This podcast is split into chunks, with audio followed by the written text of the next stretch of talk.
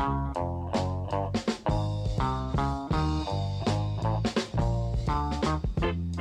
Seguimos en Nirvana Verbal, son pasaditas las once y media de la noche y eh, acabamos de escuchar una serie de temitas, pero quería resaltar que también una de las cosas que escuchamos, eh, entre tanto lanzamiento lindo que hubo esta semana, fue el tema, el single que sacaron Dante Spinetta con Trueno, que ya eh, para la gente como yo, claramente, que somos medio fan de Ilia Curiaki y Ande Valderrama, así que seguimos la carrera de Dante también, lo veíamos con buenos ojos, porque Dante viene con, lanzamiento, con el lanzamiento previo de él, marcando como la pisada en un estilo muy eh, que tiene mucho que ver con Ilya Kuriaki, viste, sonoramente y de influencias también. Incluso lo visual, que se puede ver como un patrón estético parecido en lo que sacó con Trueno con lo que había sacado antes. Así que lo veíamos ya con buenos ojos, pero me parece que realmente se ha convertido en un excelente lanzamiento de parte de Argentina, eh, colaborando con el hip hop a nivel mundial, como siempre. Mm. Eh, y que me parece que era una junta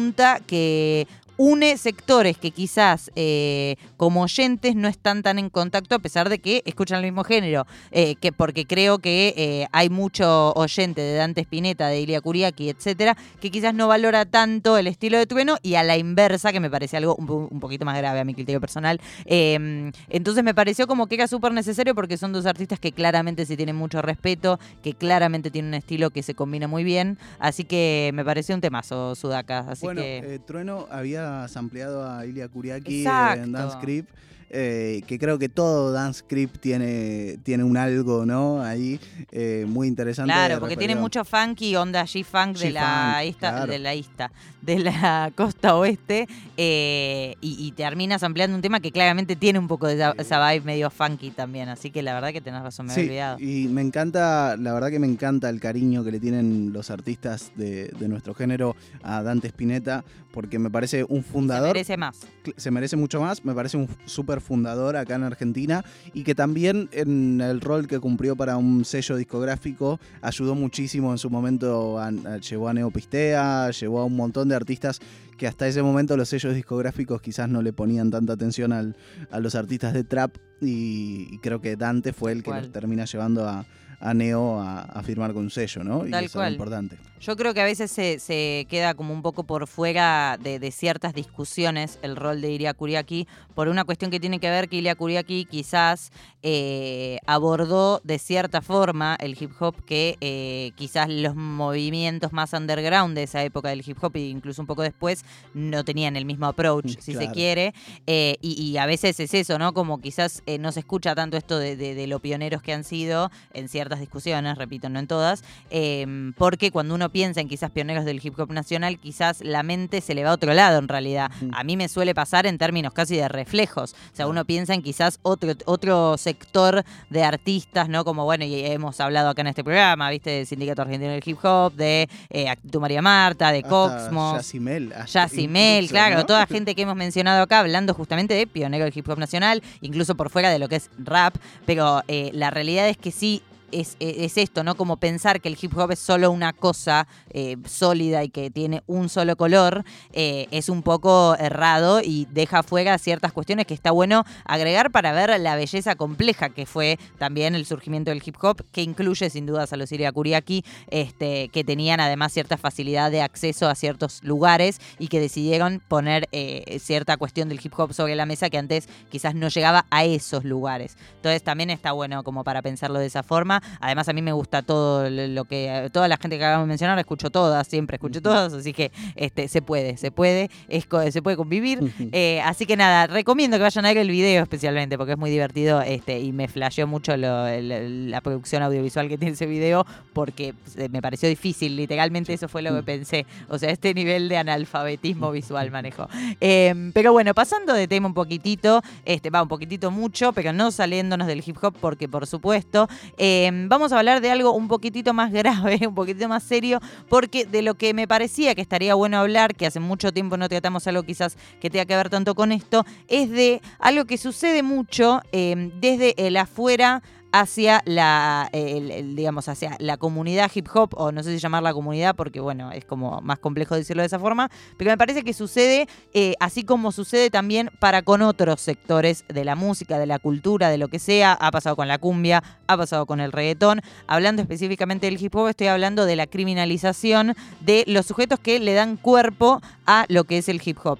¿Estamos hablando de Argentina? No, estamos hablando del mundo entero, por supuesto, eh, porque eh, obviamente que esto no tiene, no conoce fronteras, este tipo de, conductas, y eh, me parecía que estaba bueno quizás pensar en todas las cosas que se le asignan al hip hop que em, alienta, que promociona, cuando no solamente decidí traer, obviamente, nuestros siempre válidos argumentos a, Nirvana Verbal de hoy, sino que también me parecía interesante traer alguna información importante que refuta ciertas cosas eh, y que eh, quizás eh, está buena para romper cierto sentido común, cierta comodidad de a dónde llevar las discusiones que termina siendo siempre que sea una discusión que a veces no tiene como una, un final feliz para todos sino que termina siendo, bueno, opinamos distinto, ¿viste? Em, en este caso me interesaba hablar de, por ejemplo, em, lo que se le señala al hip hop que promueve esto, ¿no? Específicamente. Y estoy hablando obviamente a partir de las letras, pero también estoy hablando de lo que se le asigna que promueve en cuanto a lo que decide exponer. Y no solamente me refiero a lo que decide denunciar, por un lado, sino lo que decide exponer en términos de cómo se muestra el hip hop. Viste que siempre hay, y esto aclaro una, vez más, pero no lo voy a estar aclarando todo el tiempo, eh, que obviamente esto sucede con otros, otros sectores de la cultura, por supuesto, pero en el caso del hip hop se le asigna mucho esto de, por ejemplo, promover eh, la violencia, promover el consumo de drogas, promover eh, el materialismo, que me parece interesante ver cómo algunas de esas cosas, por más de que parezca a simple vista que son efectivamente así, no solamente que a veces no son así, hay veces que sí, pero hay veces que no son así, pero además de todo eso, lo que es interesante es siempre preguntarse por qué, por qué suceden esas cosas, no solamente por qué se piensa eso, sino por ejemplo, si alguien escucha una canción de hip hop que dice algo que eh, en opinión del oyente auspicia o promociona, por ejemplo, la violencia, hay que entender de dónde vino ese verso, de dónde salió ese verso, porque estamos quizás liberando de culpas a eh, una estructura que quizás es la que realmente tiene control sobre una cantidad de cosas. Entonces, lo que me parece interesante primero para, para pensar, si se quiere, es esto de, eh, en, principio, en cuanto al origen del hip hop, que em, no me refiero al origen en cuanto a, eh, obviamente, Sedgwick Street y todo lo demás que tiene que ver con el origen de lo, de lo rítmico, sino con los sectores que empezó a representar desde el inicio el hip hop. Porque quizás uno a veces escucha esto de no, porque en el hip hop en los inicios era música de protesta. No, el hip hop no era música de protesta. Lo que sí era revolucionario era que, estamos hablando de los primeros jóvenes años del hip hop, lo que sí era revolucionario era que representaba a sectores que no eran representados en las radios, que no eran representados en los medios, que no eran representados en un montón de sectores donde se juega la disputa de poder real. Entonces, eso fue lo revolucionario. Obviamente, a partir de eso, se empezó a construir lo que luego, a mi criterio, está mal llamado rap de protesta, o rap consciente, que tampoco es un término que me gusta, em, que es eh, ese, eh, digamos, todas esas agrupaciones, esos raperos que decidieron usar ese espacio, usar ese lugar musical, sonoro, de expresión, para justamente denunciar, para justamente no solamente denunciar eh, un sistema, denunciar algo en particular, una municipalidad, un gobierno, un sistema mundial, sino además para narrar cómo era la vida de una persona cuya narrativa nunca llegaba a otros oídos, ¿no? Y no solamente otros oídos, sino también ese espacio de representación que es eh, el compartir con gente de tu círculo también incluso, ¿no? Como más allá del público que luego oyó años después todo eso, en el momento también es esa cuestión de compartir entre eh, justamente eh, de, una combinación de cosas que hacía que sea revolucionario en sí mismo, no el espíritu, digamos, más allá de toda la gente que decidió llevar eso a el campo más de la disputa política más explícita, si se quiere. Eso por un lado, me parece que es lo importante para tener en cuenta porque yo creo que es la primera cuna donde nace que se deposite tanto prejuicio en algo como el hip hop, que es algo que podemos ver igual prácticamente o muy parecido en la cumbia villera, en, bueno, la, cumbia en todo sentido, eh, digamos, de, históricamente hablando me refiero, eh, en el reggaetón también, ¿no? Como que hay algo de lo revolucionario ahí que es la mera existencia de eso, que es como el primer escalón, ¿no? Em, Luego también, eh, obviamente, saliendo, o sea, partiendo desde ese lugar, se eh, acusa al hip hop de, desde ese lugar, que ya, como dijimos, es ya de por sí revolucionario por existir, de desde ese lugar, desde, ese, eh, desde esa importancia que va cobrando, usar ese espacio para promocionar y promover cosas que quizás para el sistema son, el sistema me refiero en términos estructurales, eh, es, son cosas que eh, efectivamente, lo que se promociona me refiero, em, van en contra de lo moral. Y ahí en lo moral tenemos una banda de cosas. Cosas que incluso hoy sí son recontravistas como morales, pero que en ese momento no. O cosas que hoy en día se siguen viendo, la gran mayoría, como cosas inmorales. O cosas que eh, incluso desde los mismos círculos de hip hop se ven como algo que está mal por ejemplo, la violencia, ¿no? Digamos, como en términos este, más básicos. Em, pero ¿qué pasa? La realidad es que, la, y ahí me interesaba lo de traer datos concretos para sostener, eh, o mejor dicho al revés, para romper con una cantidad de cosas que se sostienen, que me parecen ya un poquito de modé. Eh, si uno ve, por ejemplo, el país natal del hip hop, los Estados Unidos de Norteamérica, em, desde el nacimiento del hip hop, la realidad es que la violencia, incluso entre los sectores de, donde salió el hip hop, los sectores humildes, los inmigrantes, los descendientes de africanos y descendientes de caribeños y latinoamericanos y puertorriqueños, la violencia desde ese momento al día de hoy, en contraste con la, la masividad que ganó el hip hop a nivel mundial, que hoy es el género más escuchado en el planeta, descendió. Entonces, la realidad es que a eso me refiero con los datos, ¿no? Hay este, muchísimos datos que sustentan esto. Yo tengo un libro en la mochila que iba a sacar, pero la verdad que va a ser muy bodrio lo que estoy diciendo, si no. Eh, pero la realidad es que eh, es prácticamente eh, un descenso este, muy recto, digamos, como muy realmente notable en la curva de la violencia entre esos sectores y entre esos sectores y otros sectores, ¿no? incluso se puede ver, yendo más a lo megamente musical, como hoy en día y esto es un dato de la realidad, la mayoría de los oyentes de hip hop en Estados Unidos son blancos, por ejemplo. Entonces, la realidad es que todo lo que supuestamente el hip hop promueve, eh, termina, o lo que se dice que promueve, eh, termina siendo eh, en lo empírico o muy poco exitoso o directamente no cierto. en términos generales, obviamente siempre este, es válido aclarar que obviamente que no estoy hablando en nombre de cada uno de los todos los millones y millones de artistas que hicieron un tema de hip hop en su vida en los Estados Unidos, pero en términos generales, la masividad del hip hop que ha cobrado al día de hoy, que es indiscutible, astronómica y etcétera, de los etcéteras, em, eh, justamente es eh, en la dirección absolutamente opuesta a lo que supuestamente el hip hop quiere promover, en el sentido de la violencia, por ejemplo. Em, lo mismo podemos decir eh, de, de, datos que se contradicen con algo que se le recalca mucho al hip hop y que sucede mucho en Argentina, de hecho, especial desde el momento de la fiebre post quinto escalón de trap y demás em, que es eh, esta acusación de que eh, cantan de las chains y que el materialismo y que un montón de cosas. Que para mí es una de las críticas más boludas, y perdonen la palabra, horario de protección al menor, ya terminó lo, lo igualmente, pero nada. Eh, es una de las críticas más pavotas que se le puede hacer a un género musical. Em, para empezar, porque se señala el hip hop como separado de otros géneros musicales que quizás no lo hacen de la misma forma, pero que valoran una cantidad de lujos de la misma manera. Claro que sí. Eh, fundamental. O sea, a ver, bueno, iba a ponerme a dar ejemplos porque no termino más, pero digo, hay mucho para eh, hablar ahí de cómo se le asigna al hip hop un montón de cosas que en realidad tienen que ver con las sociedades. Em, Incluso por ahí molesta por el lugar desde el que viene el hip hop, ¿no? Porque molesta que, que, lo haga una persona de una minoría. Exactamente, a eso exactamente iba Manu porque realmente me parece que una de las dos mitades del tema tiene que ver con eso, que es lo que pasa hoy en día mucho con, por ejemplo, eh, quizás pisando un poco por fuera del hip hop, pero para mí un poquito también dentro, elegante.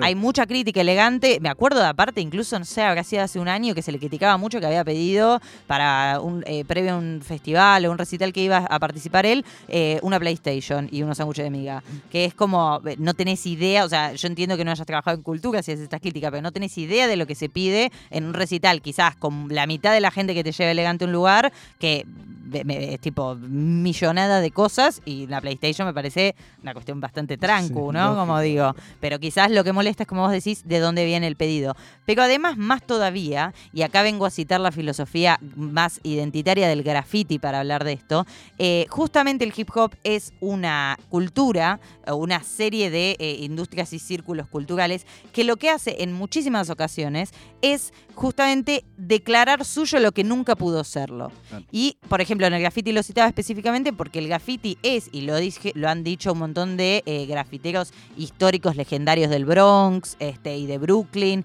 eh, y estudiosos de, de la historia del graffiti, hablan de este tema, de que lo una de las cosas más claves en el graffiti también es llegar donde uno no puede llegar. O sea, el graffiti es una cultura que se apropia eh, de eh, propiedades, en, en un sentido simbólico, por supuesto, se apropia de propiedades, eh, pero que esa apropiación es hecha por gente que no tiene otra manera de tener una propiedad. Claro. Entonces, me parece que desde ahí, que tiene que ver más con el graffiti lo que estoy diciendo, pero me parece como que se puede extender a todo lo demás que estamos hablando, me parece que es importante pensar en ese tipo de cosas, ¿no? Porque realmente, este, que, que, por ejemplo, digo, como para, para poner un hito revolucionario, quizás me acuerdo de, de que hubo un momento en el que se discutía mucho lo importante que era que Kazu rapeara que eh, ella no quería que le den joyas, que ella quería joyas. ¿No? Como ese tipo de cosas, como una cuestión de cierto, una palabra un poco mal utilizada y súper mega quemada, pero cierto empoderamiento en ese sentido. Este, y que más allá de Casu, estoy hablando de Casu como ejemplo, pero que es la realidad del hip hop. ¿Por qué es tan importante el bling y las chains en el hip hop? Bueno, justamente porque fue, es eh, eh, una cultura que representa mucho en todo el mundo a un montón de gente que toda su vida el sistema, el capitalismo, el imperialismo, los medios, todo lo que podamos enumerar en esa infinita lista de barrabasadas y horrores, eh, les ha vendido que es el modelo del éxito. El Lamborghini, eh, tener una chain, tener un penthouse, eh, digo, una pileta. Entonces, ¿qué pasa? Que, eh, culturalmente, esa, eso, eso aspiracional a tener eso, desde su lugar de artistas y desde su lugar de hip hop, eh, me parece que tiene un valor que se está escapando de algunas manos a la hora de hablar de este tema, ¿no? Este, y que me parece que es otra de las cosas que quizás se sostiene como argumento, como no el materialismo, no las chains, no la verdad que rapea sobre esto que no es nada interesante. Bueno, lógico, quizás a vos no te parezca interesante. A mí, por ejemplo, porque aparte no voy a ser hipócrita en esto, a mí me cansa escuchar mucho, tipo si un disco es, es todo, tiene todos tracks uno tras otro de este tema, y a mí también me cansa, porque no es un tema que a mí me interpele demasiado, particularmente desde mi lugar. Pero ahora, de ahí a decir que el hip hop es un género materialista, cuando es un género y una cultura en realidad que eh, una de sus baluartes más importantes es lo colectivo y lo comunitario, es erradísimo. Es mear fuera del tarro zarpado. Totalmente. Este. Y otro ejemplo que quería traer, este, que me parece importante destacar, es eh, entre esto de eh, letras versus realidad que estoy planteando también, eh, es el tema que acá me parece que es un tema muy importante y que por lo menos a mí me pega muy de cerca, que es el tema del machismo.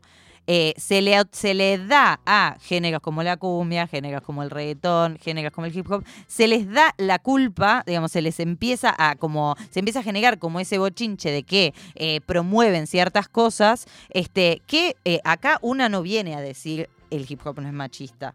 Porque la realidad es que ninguna cultura es eh, de por sí machista en todo, ningún tipo, eh, me refiero a cul- cultura cuando hablo de hip hop, de, eh, de- de loco- de- digamos, de cualquier género, de cualquier industria, de cualquier sector.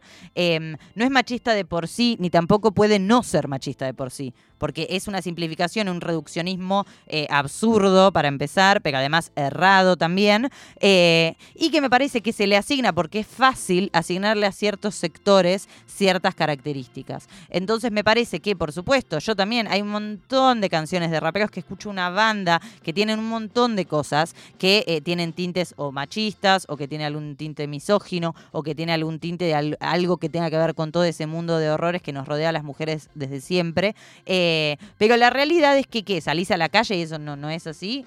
O en realidad lo que estás escuchando es un quizás como un reflejo de, eh, o no un reflejo, pero como una, una imagen de lo que en realidad sucede a nivel social. Claro. En general las críticas a esto vienen de sectores que, o por un lado, son fuertemente reaccionarios y quieren lavarse culpas asignándole el problema a otra gente, o por otro lado, vienen de, yo creo, y acá me meto en un terreno que quizás no había hablado en este programa, cierta burbuja eh, que me parece que lo que termina buscando es una corrección política que eh, eh, la corrección política es superficial siempre, excepto que tenga una base en la realidad. Entonces me parece que ahí hay eh, un temita también de asignarle responsabilidades al hip hop que en realidad este, no las tiene. Esto, insisto con lo que decía antes, esto no quiere decir que en el hip hop no haya machismo. De hecho, lo hay y muchísimo. Yo lo vivo todo el tiempo y seguramente cualquier mujer artista lo ha vivido. Artista, yo no soy artista, ¿no? Pero digo, como cualquier mujer artista, productora, lo que sea del hip hop, eh, lo, pueda, lo pueda contar también de haberlo visto. Este, pero por ejemplo, a mi criterio, eh, una de las cosas, eh, o sea, uno de los círculos en los que me he movido en algún momento de mi vida más machistas fue el rock. Sin, sin lugar a dudas.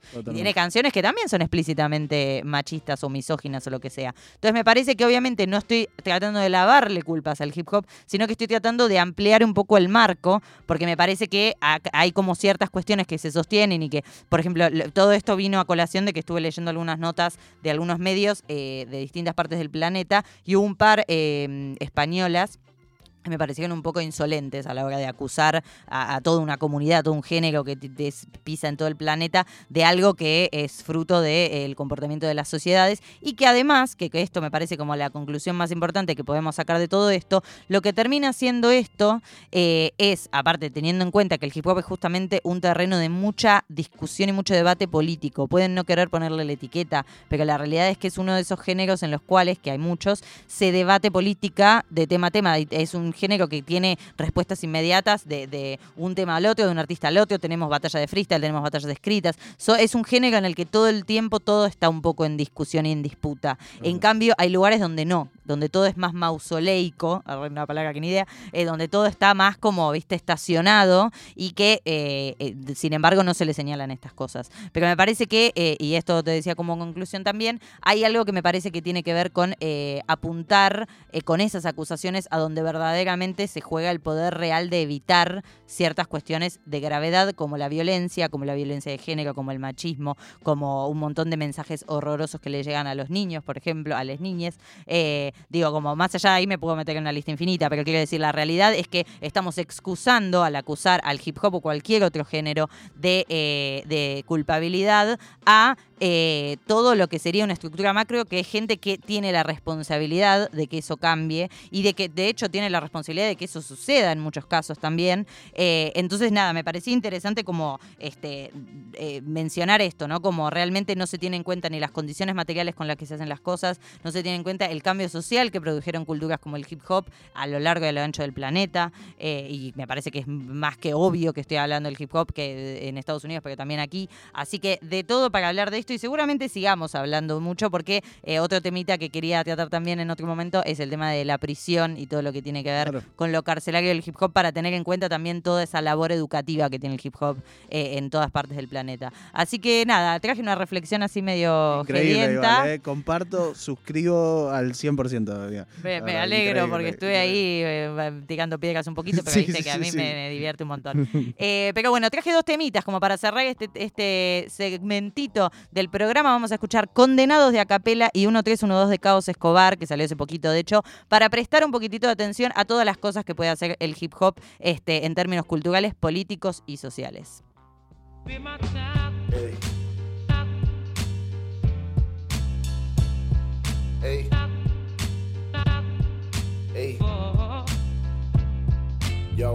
Latinoamérica está desunida, la unión de naciones hermanas como lo soñó Bolívar, una idea que hoy se encuentra destruida por culpa de la estupidez humana y de su conducta agresiva. El racismo para mí es peor que el SIDA, es peor que el coronavirus o cualquier pandemia conocida, pues lleva existiendo toda la vida. Y para la ignorancia no hay vacunas, con educación que se elimina. El venezolano siempre fue cortés. Yo crecí con colombiano, italiano y portugués. Con peruanos, con chilenos, pequinés, cantonés. Conviviendo en la misma tierra todos a la vez. Venezuela fue una tierra de bonanza. Donde muchos vinieron de afuera y encontraron esperanza. Porque nosotros las pusimos panza. Porque eso nos caracteriza. Somos solidarios de crianza. Pero hoy en día los tiempos cambiaron y lamentablemente se acabaron aquellos días de gloria. Y ahora que el mal momento le tocó al venezolano, los países hermanos se olvidaron de su historia. He visto videos de xenofobia diciendo que nos odian, tratando a venezolanos como escoria. Molestos porque pagan impuestos y papeleo y que nosotros le quitamos oportunidad de empleo, que trajimos violencia y malandreo, que somos unos asesinos y otro montón de argumentos feos y toda herida tiene cicatrices. Me parece injusto que por unos cuantos nos generalicen, nos maltraten, nos humillen y nos pisen. ¿Cuál es nuestro crimen? Emigrar para intentar ser más felices. Me indignan esos actos tan penosos. Escuchar un latino expresarse de modo tan espantoso. Países que pasaron por lo mismo que nosotros. Devaluación, represión, persecución y acoso. Condéneme si soy un mentiroso. Y no generalizo, esto es directamente con los prejuiciosos. Pero es que pareciera que algunos panas peruanos olvidaron los tiempos del sendero luminoso. O que algunos hermanos colombianos olvidaron los tiempos violentos cuando el café bajó de precio. Cuando el bolívar valía más que el peso. Muchos se fueron para Venezuela en búsqueda de un progreso. Un panameño debería entenderlo. Ellos también sufrieron una dictadura y un narcogobierno. Pero hay algunos que olvidaron y el odio los ciega, a pesar del infierno que vivieron con Noriega. Supongo que los chilenos comprenden tras aquel golpe de Estado a Salvador Allende un 11 de septiembre que dio paso a una terrible dictadura y a 17 años de violencia, represión y de tortura. Argentina también sabe que es difícil, conocen la inflación, la devaluación y lo que es una crisis, como la del 89 y 2001. La nevera vacía sin siquiera un huevo para el desayuno. Mi intención no es que se sientan ofendidos, sino de recordarles por toda la mierda que hemos vivido y que tenemos algo en común para estar unidos. Y es que históricamente por siempre nos han jodido. Heridas que han intentado cubrirlas, pero son imborrables por las cicatrices de las esquirlas. Prohibido olvidarlas o desasirlas, porque un pueblo que olvida su historia está obligado a repetirla.